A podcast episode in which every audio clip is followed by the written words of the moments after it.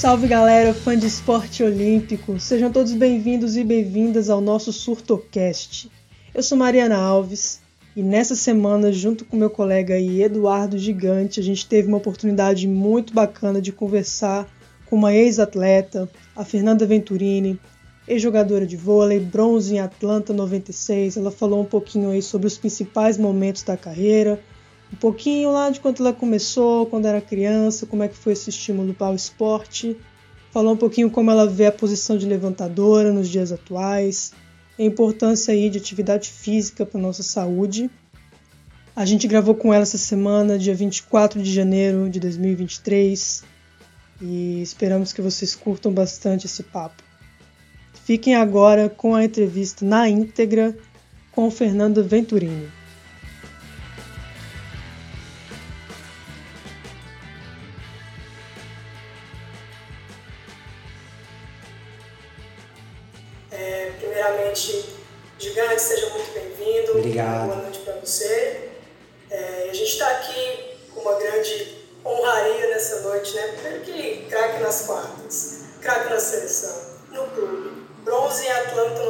96, teve seu lugar marcado na história do vôlei, sendo a única brasileira eleita pela Federação Internacional de Voleibol entre as quatro melhores jogadoras do século XX.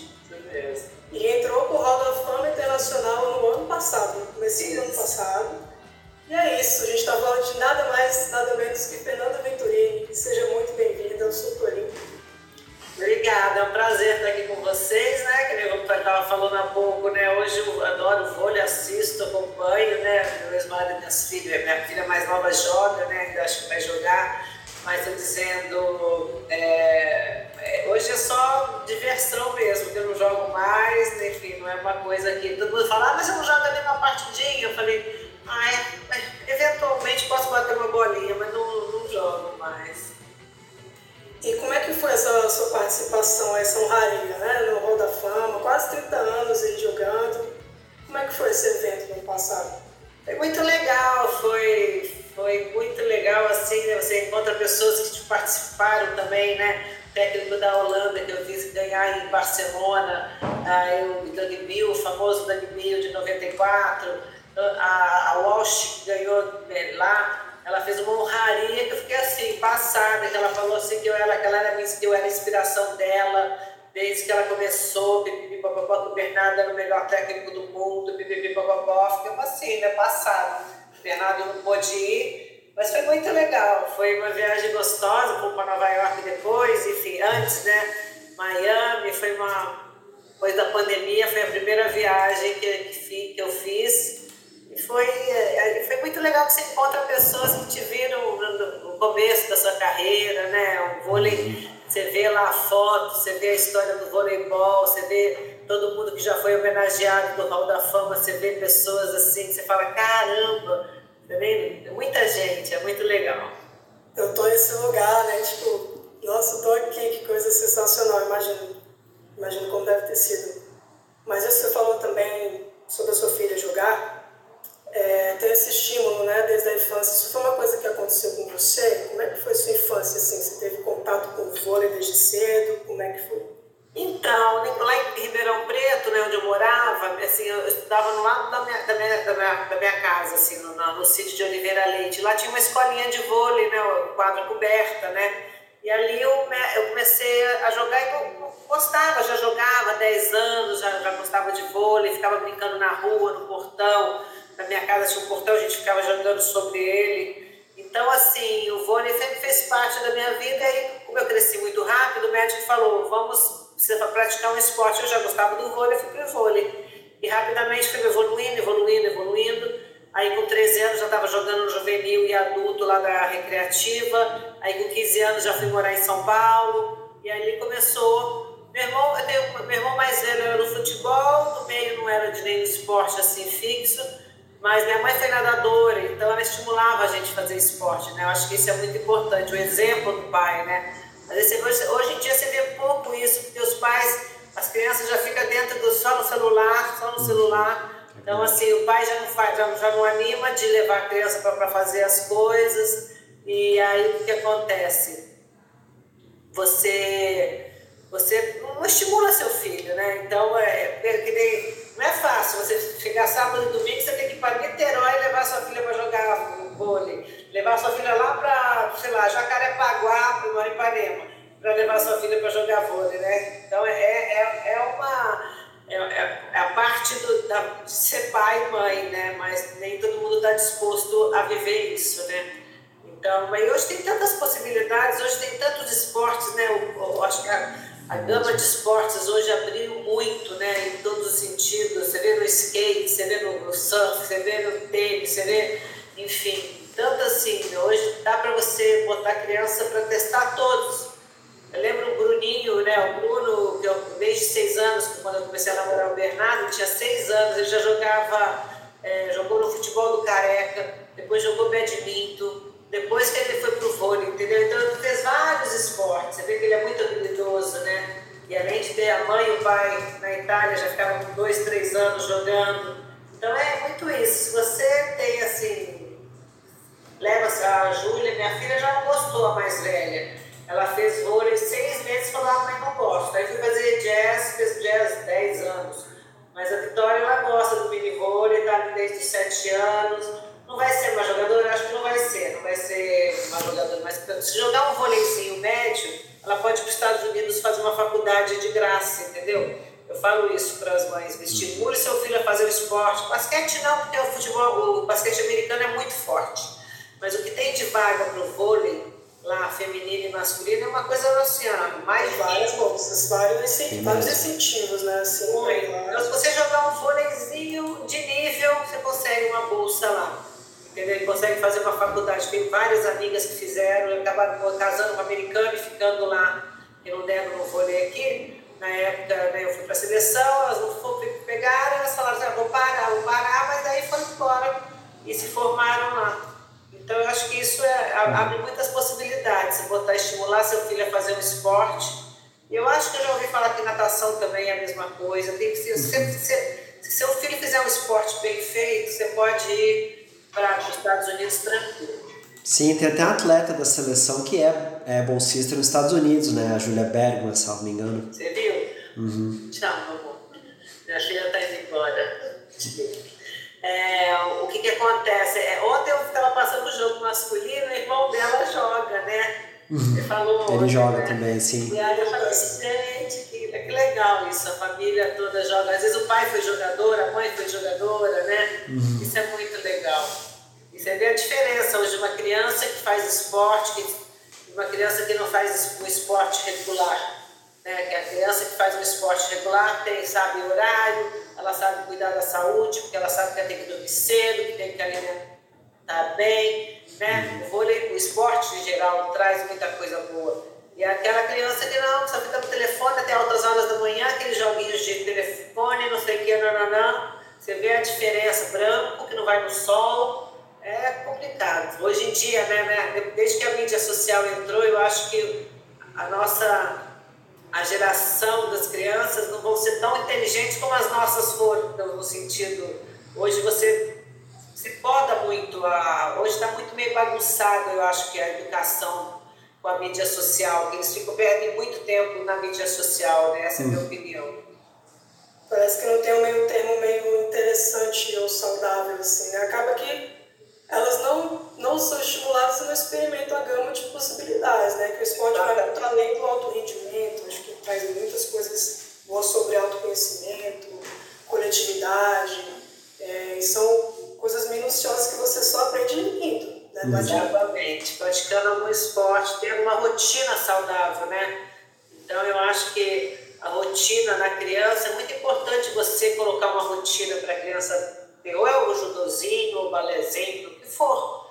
Né? Porque eu acho que aí ele vai estimular a criança a fazer alguma coisa direito, fazer algum outro esporte. Muito legal, eu gosto muito disso. A Vitória agora ela faz spinning, naquele velocity que tem Sim. no shopping.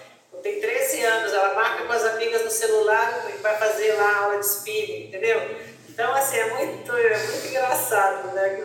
Mas é, é bom que ela, ela gosta, né? Ela é esportista, né? Uhum. Então, isso, isso fico feliz que as duas estão bem encaminhadas, assim. A Júlia faz uma musculação com personal também, dois, três vezes na semana. Então, as duas já estão encaminhadas, assim.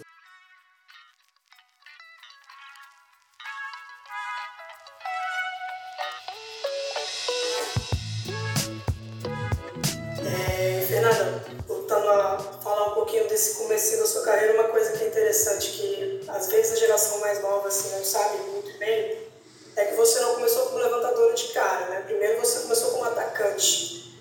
E por que, que você começou nessa posição? Por que, que você foi para levantadora? E como é que se deu essa transição assim na sua cabeça, no seu ritmo de jogo? Então, né, quando eu comecei, eu, eu, eu já eu, eu, era atacante, passava, né? Quando eu tinha passado a trocada no ataque.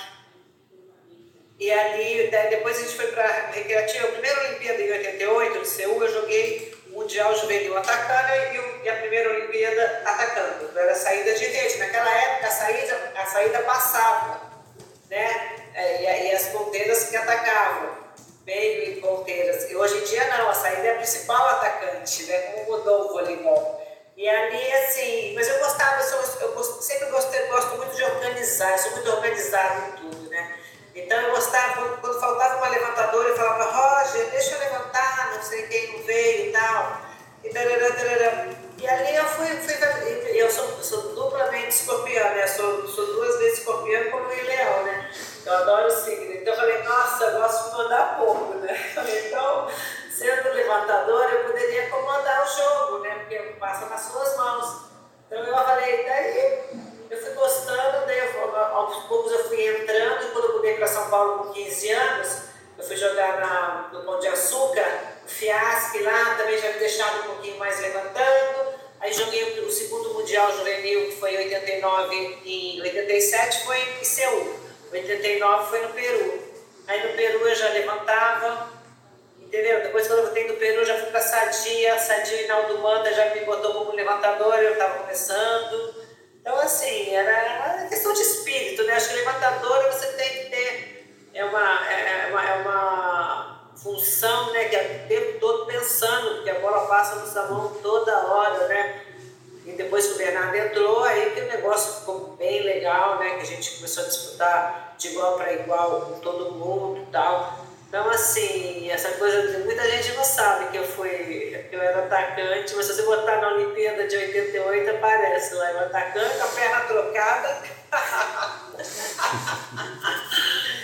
ai, ai. Mas era uma dificuldade na passada, assim, é. que você fazia? E eu, depois que eu comecei a treinar com o Bernardo em Curitiba, a gente, a Valesquinha também tinha passada trocada, ele, ela, ela, ele conseguiu mudar a passada dela, mas eu não consegui mudar E como é que era esse treinamento no sentido físico, assim, nessa época, antigamente? Principalmente nessa, nessa parte, nesse período de CU em 88?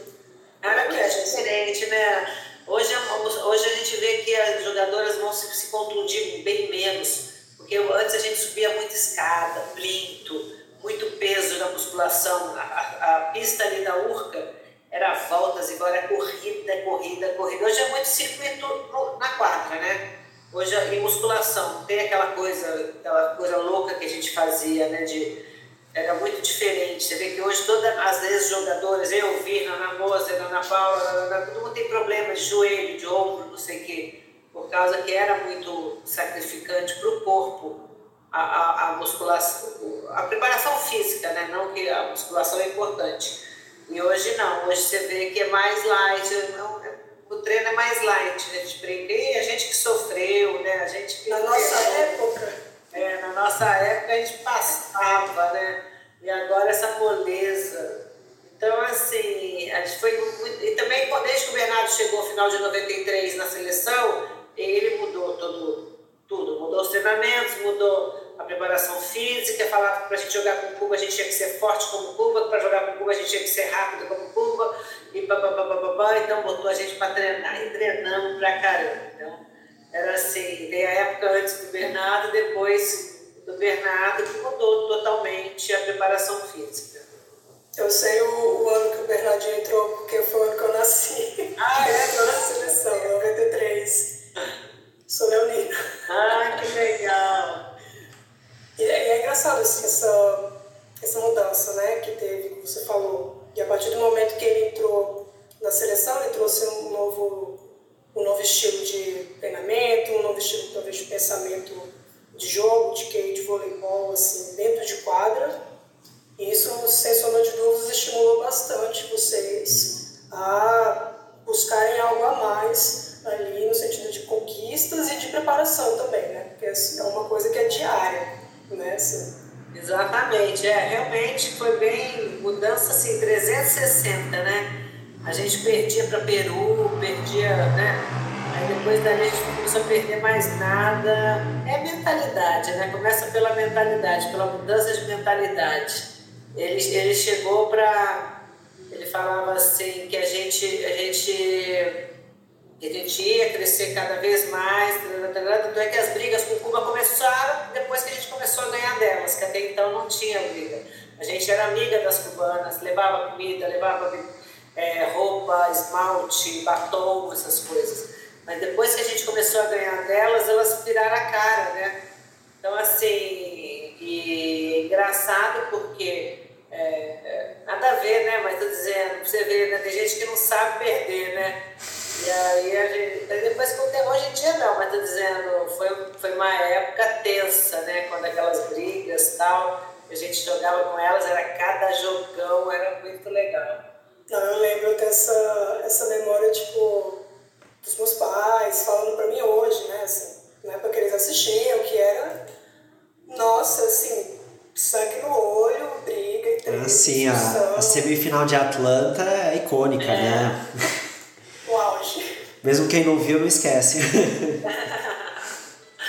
Fala-se tanto, né,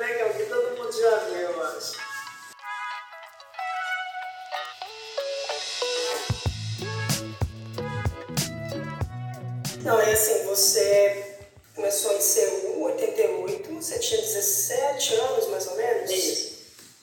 Então, você era muito novinha, Fernanda. Como é que estava a sua cabeça ali dentro? Tipo?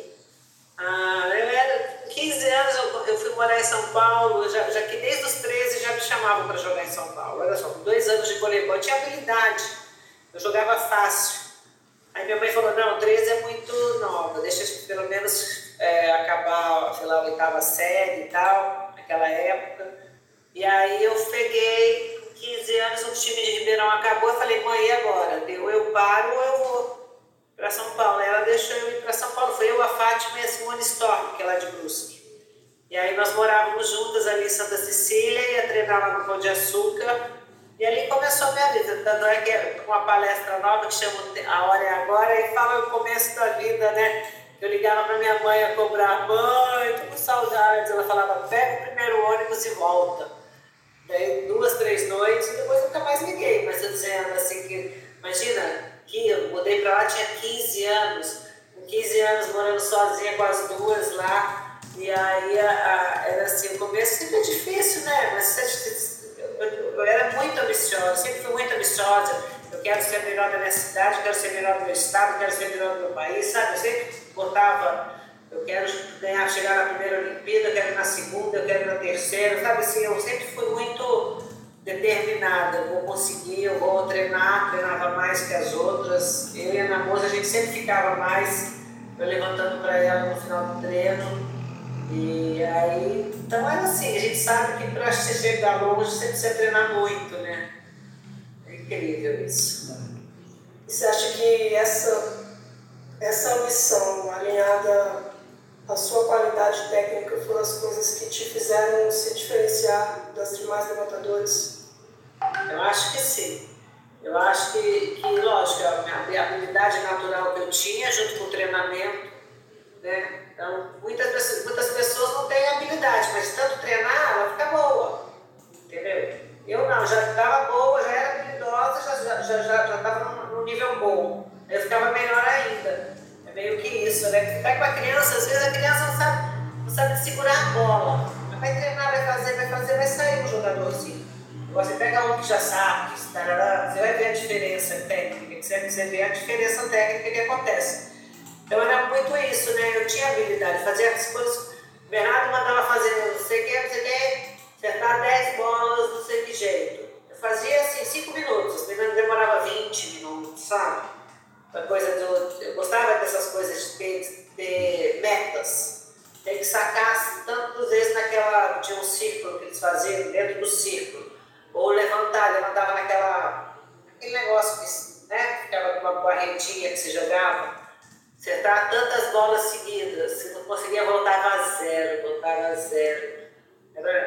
Eu gosto, eu era, eu era movida a desafio, sabe? Assim, eu gosto quando tem desafio, porque aí você faz mais atenta, você vai, né? Você fica mais atento, você fica mais esperta, não pode errar, concentração, era muito legal. Qual noite você dormia pior, assim, quando tinha Brasil e Peru no dia seguinte ou Brasil e Cuba no dia seguinte? Assim? Ah, caramba, assim, eu ficava pensando, assim, antes do jogo, né, antes de dormir, né, eu ficava pensando, né, mas eu dizendo, eu dormia, eu dormia, tinha, tinha que ser feito, foi feito, se eu não fiz mais, azar, na próxima vez eu faça melhor, é tipo isso, né, eu não tiro minha, minha, meu sono por causa porque eu tenho certeza que eu fiz o meu melhor para estar ali naquele jogo, né, naquela época. Então eu fiquei, na época, eu torci o pé uma vez, eu fiquei fora do, do brasileiro de juvenil, acho que foi em Vitória. Foi a única vez que eu fiquei fora da, da seleção juvenil por causa de uma lesão no pé. O resto nunca, nunca machuquei, nunca tive nada. Tinha ainda, não tinha, vamos dizer assim, uma tecnologia tão grande no sentido de prevenir lesões, né, que nem hoje tem máquinas que conseguem é, interpretar, talvez, que o seu músculo, o seu corpo está dando algum sinal de desgaste, né? Então ele já antevê uma possível lesão. Isso é muito, nossa, muito avançado. Muito avançado. Hoje, hoje em dia, com ozônio, você recupera uma lesão de seis meses, foi para três meses. Hoje é incrível. A medicina integrativa está é, é incrível. Você falei que se, tivesse ozônio na época eu jogava, hormônio, essas coisas, eu estava jogando até hoje, sabe? É tipo assim. Tava, meu joelho estava bom até hoje. Eu faço hoje plasma, né? Você tira o sangue, tira a fibrina e põe no, no, no, no joelho. É impressionante como melhora, é incrível, incrível. Gigante, você quer perguntar alguma coisa?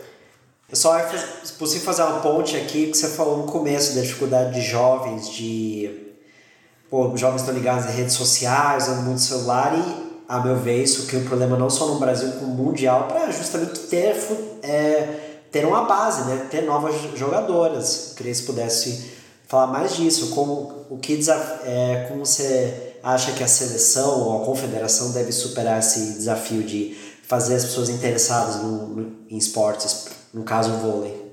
Ah, é difícil, é difícil, né? Não tem, acho que não tem como barrar isso.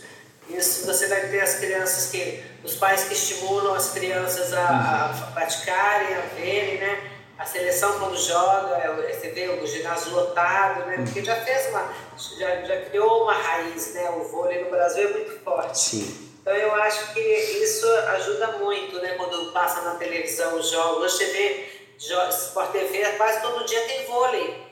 É feminino, é masculino, é feminino, é masculino, é basquete, todo, né, o Sport TV passa quase todo dia tem jogo.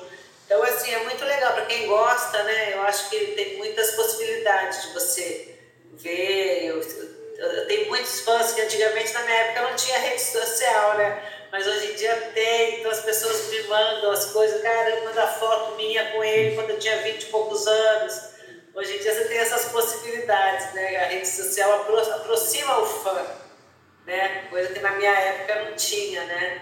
Então é muito legal. Tem um lado, lógico, todo, a mídia social tem um lado bom e tem um lado ruim. Mas, assim, só saber usar, né? Eu acho que na seleção tem, também você não pode ficar usando, tem certas horas para você usar. Né? Tudo tem que ter um, ter um controle, né? Para não fugir de controle.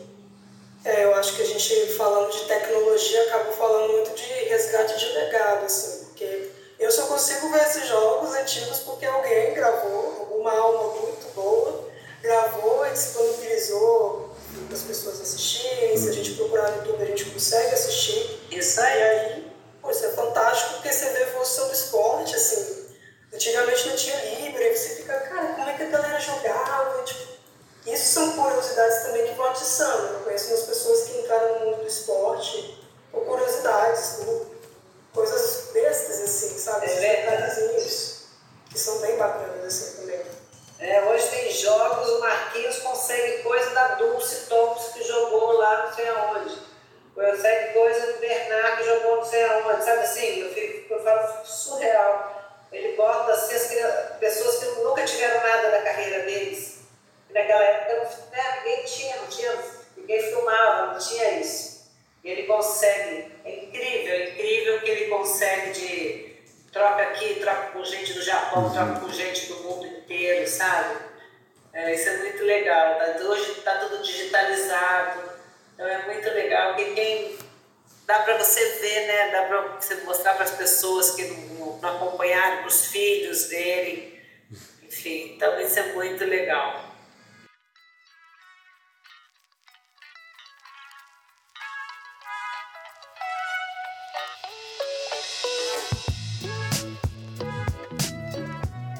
Ô Fernando, me conta aqui, conta para mim e pro gigante, qual foi a sua colega assim, de seleção de clube mais da hora que você jogou, assim, pessoa mais massa?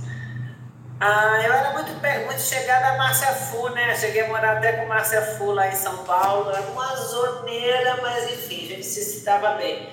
Eu, eu tinha um perfume Paris, que Paris que é forte pra caçante, eu sou muito alérgica, né? Aí eu falei, Fu, dá, dá pra alguém, né? Eu, aí ela falou, não, vou ficar para mim, ficava aquele perfume, eu falei, não, não é possível. Eu estava dentro de casa, aquele cheiro, eu falava, não, vou jogar aqui pela janela. E ali ela, a Massa Fu foi muito, tipo, outras parceiras, assim, cada clube que eu jogava tinha uma parceira, assim, para jogar. A gente jogava baralho, a gente jogava, assim, os clubes que eu fui muito feliz nos clubes que eu joguei, sabe? Que a gente, eu sempre joguei três anos, pelo menos três anos então eram famílias que eu conhecia, eram as jogadoras que a gente se dava super bem. Então, assim, eu fui muito feliz nas escolhas que eu fiz durante a minha vida como atleta, né? Mas, assim, a Márcia Fu na seleção era mais, Ana Paula também, época de Nestlé, né? Fiquei muito, era muito amiga, fui, fui madrinha do primeiro casamento da Ana Paula. Então, a gente era muito, muito chegada também. Então, assim, é muito legal tem essa relação extra-quadra também que acaba fazendo uma diferença, né? Porque, querendo ou não, você convive muito com aquelas jogadoras ali, então acho que sempre tem essa questão, logicamente, das afinidades naturais, mas das boas relações que, novamente, né, o esporte acaba proporcionando. Exatamente, tudo de bom, mas quando você tem uma boa relação, é meio caminho para o jogo e bem, né? Então, quando você tem. É, já tivemos, assim, tudo que é jeito, mas dizer, quando o time dá, se dá bem, é muito mais fácil você dirigir um time que está todo, todo em harmonia, né? um time que joga harmonicamente. Então é muito legal isso. Não, por falar em harmonia, queria que você falasse um pouco desse divisor de águas, né, que foi aí é, Atlanta 96, que foi essa, essa primeira medalha, primeira conquista do nosso vôlei feminino é, como foi conquistar esse bronze olímpico? Como foi para você essa primeira grande conquista? Assim? Ah, foi muito legal, porque quando o Bernardo chegou, ele falou: Eu estou chegando aqui para a gente brigar com Cuba. A gente vai treinar dois anos para jogar com Cuba. Tinha meninos que treinavam com a gente, imitando as cubanas. Tarará. A gente fez o certinho, só que o Cuba perdeu para a Rússia nas quartas de final, na semifinal, na chave. E aí a gente jogou com elas na semifinal e não na final, como era o esperado. Se elas tivessem ganhado da Rússia, a gente jogava nas finais. Então, assim, a gente penou, a gente treinou muito, muito pensando nas cubanas. Muito, muito, muito. Então, a gente, mas a gente, a gente acreditava nele, né? A gente acreditava que a proposta que ele estava fazendo com a gente, a gente achava maluquice treinar pra cacete. Nossa Senhora, era uma loucura os treinos mas a gente acreditava, sabia que estava fazendo a coisa certa, né? Porque você não vai fazer, você não vai fazer um negócio se você acha que não vai dar certo, né? Hum. Então todo mundo deu, entrou de corpo e alma no negócio para poder chegar onde chegou e foi um divisor de águas também para o vôlei brasileiro, né? Abriu as portas para as próximas gerações ganharem, né?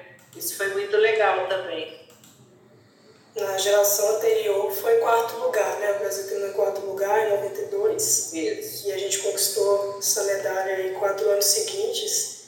E como é que foi essa preparação, assim, no sentido de é, rotina? Como é que era, assim, o dia de vocês treinando para... A gente treinava aqui na, aqui na Urca, né? E ficava no, no, no, antes do, do Rio Sul tem aquela, aquele túnel naquele hotel ali, perto do Meridian. Ficava no Leme, ficava por aqui. Aí treinava lá, chegava de manhã, fazia a parte física, aí trocava. Um grupo fazia a parte técnica, outro parte física. Aí depois invertia. Aí à tarde, parte coletiva. Então era isso, era isso, sábado, domingo, todo dia.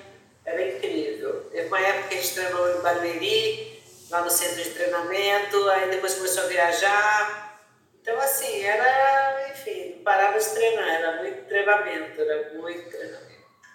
Tinha alguma coisa relacionada assim, essa parte mental, no sentido de, gente, se vocês oscilarem ali no set, se perderem no jogo, como é que a gente faz para voltar? E você ainda mais sendo levantadora, tendo essa parte é, estratégica ali do time, né? Teve uma época, eu já não lembro mais que época que foi, que botaram uma psicóloga para trabalhar com a gente.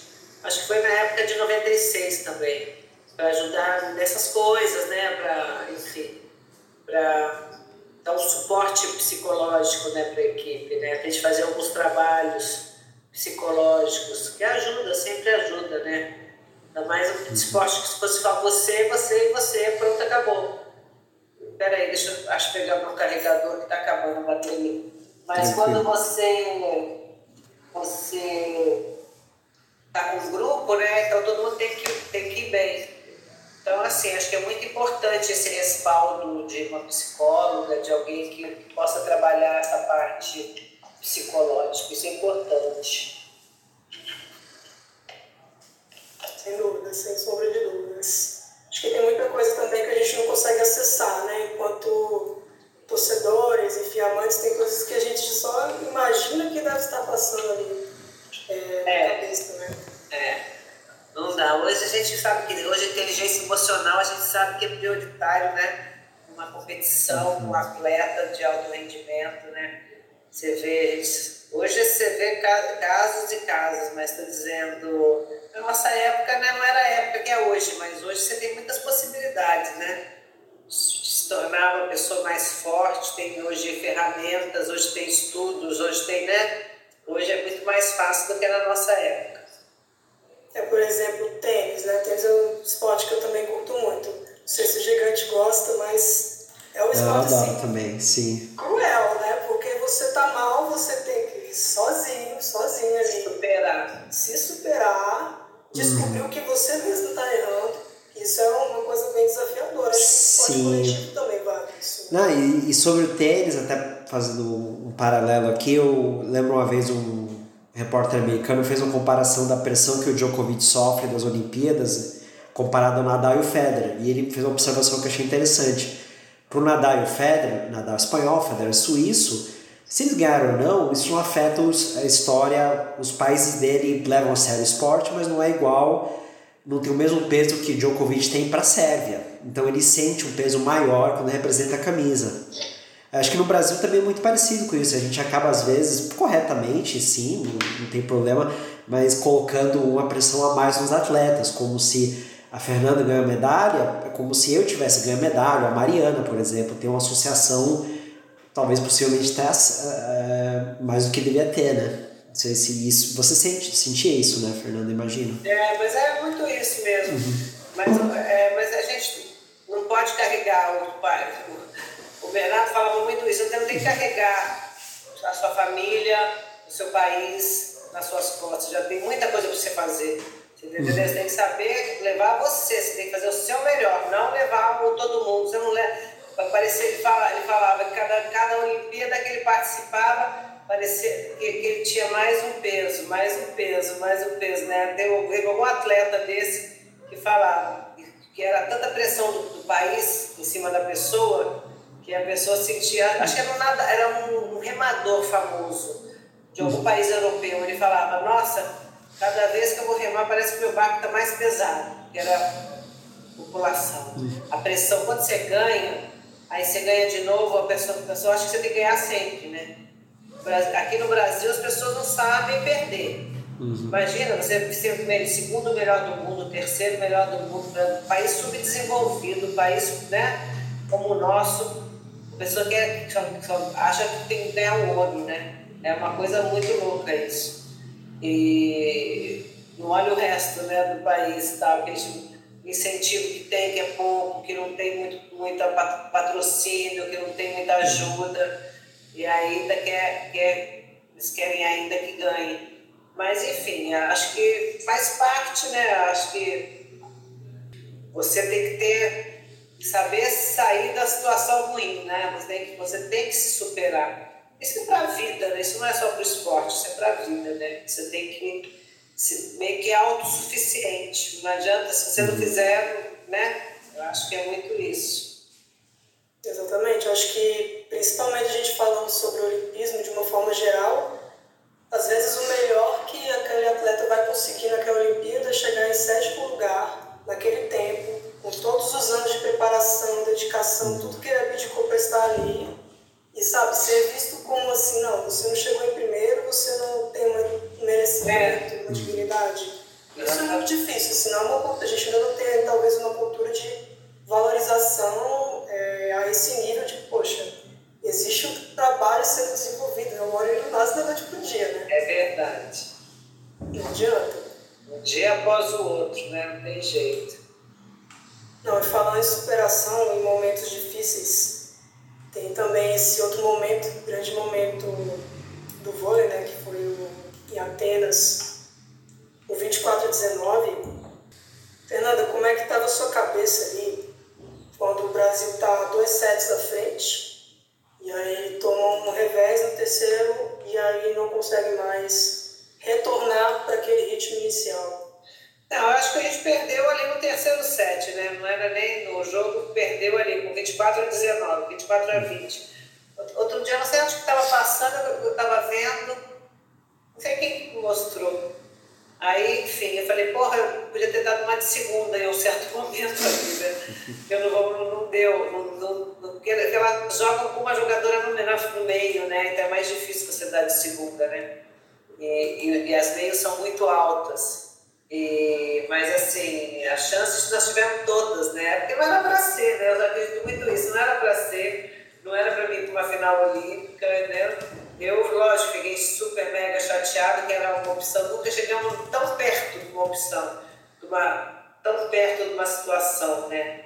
Então, isso que me magoava muito, porque se não tivesse tido chance, ok, né? Mas a gente teve várias chances, né? Então, isso que me magoou, deixa que eu fiquei chateada, mas ao mesmo tempo chegou uma semana depois, vira a página, fazer o quê? Vai voltar o jogo? Não vai, vai casar? Não vai, porque eu errei que eu podia ter feito, o que eu podia ter feito. Mas vendo assim, não tinha muita coisa diferente para fazer, né? Engraçado isso. Mas, enfim, acho que é nessas horas que você cresce mais ainda, né? Quando você ganha é fácil, ganha fácil, ganha fácil. Mas naquela época eu lembro, tinha passado já um ano, eu acho, as pessoas falam, você lembra do 2024, 2019? Eu acabei de lembrar, né? Porque você não lembrou, porque eu não lembrava mais, não. E aí ficou muito tempo, tal, 24 a 19. Até depois teve, recentemente eu vi alguém perdendo de 24 a 19. Falei, nossa, olha aí, ó. Enfim, é coisas do esporte, né? Mas faz parte. Eu acho que é uma frase até do Bernardinho, ele deu uma entrevista falando também sobre esses altos e baixos, né, que acontecem. E ele falando que a derrota também acaba é, revelando coisas que você precisa melhorar e que a vitória acaba dando uma mascarada que tava. Exatamente. Você ganhou, venceu? Você não vai, talvez. Tá... Exatamente. É. Na, na derrota é que você vê mesmo os erros, que você mesmo vê né, friamente o que você tem que melhorar. Uhum. Gamova fez uma grande partida, né? Essa, esse jogo foi realmente bem marcante, mas eu acho que é muito isso também de trazer um novo olhar para esses grandes momentos e, é, sacudir a poeira, né? Como você disse, dar a volta por cima. Cada jogador tem um ritual diferente. Né? Acho que tem jogadores que vão remoer um pouco isso. É, muito, remoer muito. Remoer bastante. Porque o processo é diferente, né? O Bruninho até falou isso também, é, não sei qual foi a entrevista, mas foi quando eles perderam para a Argentina, né? O bronze. Ele falou, eu não quero, não consigo ver esse jogo agora, emocionalmente, não, não consigo ver os erros, né, tudo mais, revisitar aquilo. É, mas é muito interessante, assim, ver o, o processo de crescimento, de amadurecimento de cada atleta, e quando a gente fala sobre a sua história, a gente percebe que teve esses pontos de amadurecimento muito rápidos, assim, muito cedo. É, é verdade. Olimpíada cedo, saiu de casa muito cedo, ainda mais para uma posição que a gente entende, né, que a levantadora ela vai ganhar um amadurecimento quando ela tiver com uma idade um pouco mais velha, um pouco mais rodada. E isso veio antes para você, assim, eu imagino como é que deve ter ficado a sua cabeça nesse sentido de absorver todas essas coisas, mas como você tinha falado, você colocou ali o foco, uma meta, eu acho que isso te deixou mais tranquila para seguir, assim, né? É, é, acho que talvez possa ser, não sei. Eu me preparava, sempre me preparei muito bem para fazer as provas. Jogava com tranquilidade, porque eu sabia que eu estava bem preparada, né? Era um pouco isso, né? Na época do Bernardo, né? O Bernardo era, era, você ficava bem preparada. Aí depois mudou e, enfim, não é igual, né? Não dá para você se preparar tão bem, mas é, eu tentava me preparar ao máximo para poder estar tranquila nessas horas difíceis e tal. E, enfim, aconteceu. Aquilo lá aconteceu, mas enfim.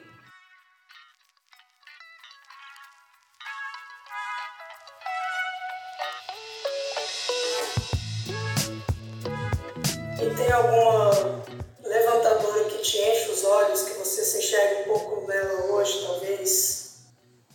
Não, que, me, que se pareça comigo, não. Mas assim, eu gosto de ver a Macris, eu acho ela boa. É, também ela jogava com Minas 3, 4 anos, né? Quando você joga com um time igual mesmo time, você fica. joga por música, né? É, a Dani Lins teve momentos, hoje não, mas teve momentos muito bons jogando. Quem mais que teve? Enfim, tem boas levantadoras assim. Mas aí acho que como eu e a Fofão, eu acho que não difícil ter outras assim, sabe? Ter outra. A Fofão ainda foi, teve mais ela ficou ainda mais tempo, porque ela, ela não teve filho, né? Optou por não ter filho. Ela jogou mais uma Olimpíada, ainda ganhou ainda. E aí ela jogou muito, né? Na época dela também, na época que, que o Brasil foi crescendo, né? Foi do 24 19 foi só crescendo, China, depois Londres, né? Enfim, passaram algumas levantadoras aí, mas tirando acho que eu e a Fofão, que a gente é da mesma geração, né? Exatamente. Isso era uma pena, né? Se eu pudesse ver 10 anos, depois dela 10 anos, né? Ia ser o máximo. Mas acontece, né? Tem muito esse esporte, né? Uma geração revelar vários talentos ao mesmo tempo e fica bem difícil, né? Ter espaço é. para todo mundo, assim. E você sente que tem uma certa diferença é, entre esse jogo de tempo atrás para o de agora, no sentido das jogadoras terem que talvez ter mais funções, no sentido de saber passar melhor, saber se virar bem em outras funções que não são as delas mesmas, do que hoje? Você acha que não? Antigamente a gente precisava Hoje com a Líbero facilitou muito a jogadora de meio, não precisa passar, né? Na nossa época não, todo mundo passava, defendia, a gente treinava muito tecnicamente. Hoje você vê as jogadoras são meia capenga, não são aquelas técnicas, primor de técnica, né? Eu acho que a técnica parou ali, sei lá que ano, mas está dizendo, se investe mais como investia no juvenil, no infantil. Né? Acho que isso a gente vai ver, daqui a pouco a gente já vai começar a ver as, as cagadas que vão acontecer, porque não tem investimento. investimento na, na base já acabou há muito tempo, entendeu? Então, uma hora essa conta vai chegar. Então, mas assim, a nossa geração era muito técnica, todo mundo sabia passar, defender, bloquear, até levantar, entendeu? Então era assim, era, a gente era muito mais completa as jogadoras de antigamente do que as jogadoras de hoje. Então eu acho que assim, nesse sentido, aí na nossa época não tinha, não tinha filmagem, eu adorava a minha época, porque não tinha. Agora o técnico, você entra, você vai ver vídeo, você tem que fazer assim, você tem que fazer assado, tem que fazer assim. Você, você, você é teleguiada, você não faz pela sua cabeça, você é teleguiada. Você não precisa pensar mais. Né? Você vê lá o vídeo, papapipi, papai, vai, vai fazer. Eu gostava da época que eu tinha que criar, que eu tinha que fazer, entendeu? Essa coisa que tinha essa coisa, o bom é isso, você tem que, você tem que fazer as coisas, não o outro fazer por você e te passar. Eu gostava do vôlei, né, cara, aquele vôleizinho de, de várzea mesmo. Que... hoje é muito fácil, hoje é muito mecânico, hoje é muito pau mandado, né, assim, o vôlei é muito técnico, pega levantador, vai fazer assim, assim, assim, assim. Hoje você não vê jogada como a gente fazia, jogada para frente, para trás, twin, círculo, né? Você não vê jogada, é incrível hoje. O vôlei hoje é muito diferente. Muito China, tempo, ponta, chutada. Né? Não tem mais aquela coisa assim, uma versatilidade de jogada. Hoje você não vê mais. Uma, uma pena mesmo. Mas então, só para começar a encerrar, e o que o, que o vôlei ainda pode aprender com você? Comigo? É. Comigo nada mais. Nada. Eu não acredito. Você, você acredita, Mariana? Eu não acredito. Não, não acredito.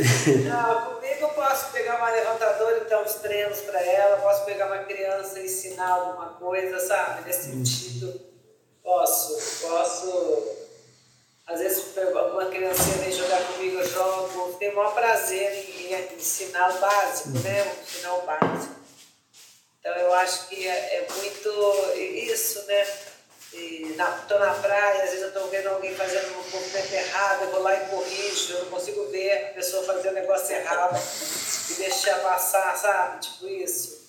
Então, nesse sentido, assim, eu, é, eu, eu gosto de ver a coisa certa, né? Então, se a criança aprender certo, ela vai ficar certa pro resto da vida. Né? Agora, se aprende errado, como é que vai fazer?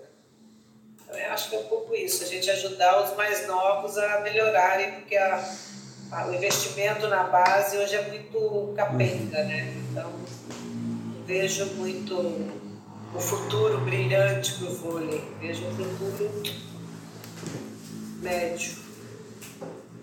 Mas então, e quais são os seus atuais projetos? Eu vi, eu vi que você vai ter uma live amanhã de, de nutrição, se não me engano. Amanhã é uma bactéria, sobre as bactérias. Sim. Hoje eu tenho um canal no YouTube, Fernanda Venturini 14, né, que tem mais de 60 uhum. entrevistas da nova medicina, que é medicina da alimentação, do exercício uhum. físico, do, de ozônio, de jejum intermitente, não de, de você não vai, você vai para a feira, você não vai para o supermercado então hoje é, eu tenho é, esse canal, é, agora esse 2023 eu vou voltar com as entrevistas. Nossa. É muita coisa legal, muita Muito mesmo, bem.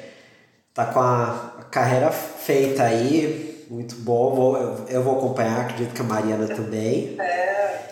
Vai lá no meu canal, 14 minutos só de entrevista, tem 60 entrevistas, alguma coisa vai pegar. Você vai falar, puta, posso mudar isso na minha, na minha casa, posso parar de comprar margarina, comprar manteiga, posso parar de comprar óleo vegetal, comprar azeite. Uma vida longa é vida saudável, sem sombra de dúvida. Então é isso. Meu, muito obrigado pelo seu tempo, foi muito boa a conversa, eu amei.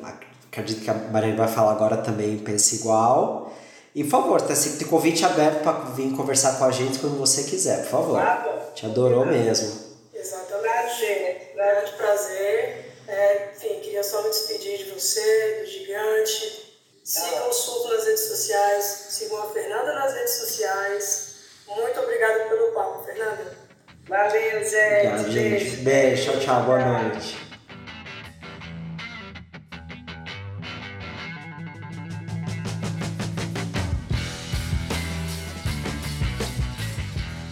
E chegamos ao final de mais um SurtoCast. Queria muito agradecer a presença de vocês, comunidade aí do Surto Olímpico que é bastante presente, e também relembrar que estamos com a vaquinha aberta, a vaquinha está on para levar a Natália Oliveira e a Laura Leme, que são nossas colegas aqui do Surto, para cobrirem os Jogos Olímpicos em Paris em loco, galera. Isso aí vai ser loucura, vai ser muito bom. E se vocês puderem contribuir com qualquer valor, basta enviar um pix para surtoolímpico@gmail.com que você já vai ajudar demais aí nessa missão que a gente tem até Paris 2024, que já está batendo na porta, não é mesmo? Mas é isso, pessoal. Muito obrigada pela companhia, pela audiência e até o próximo Surtocast.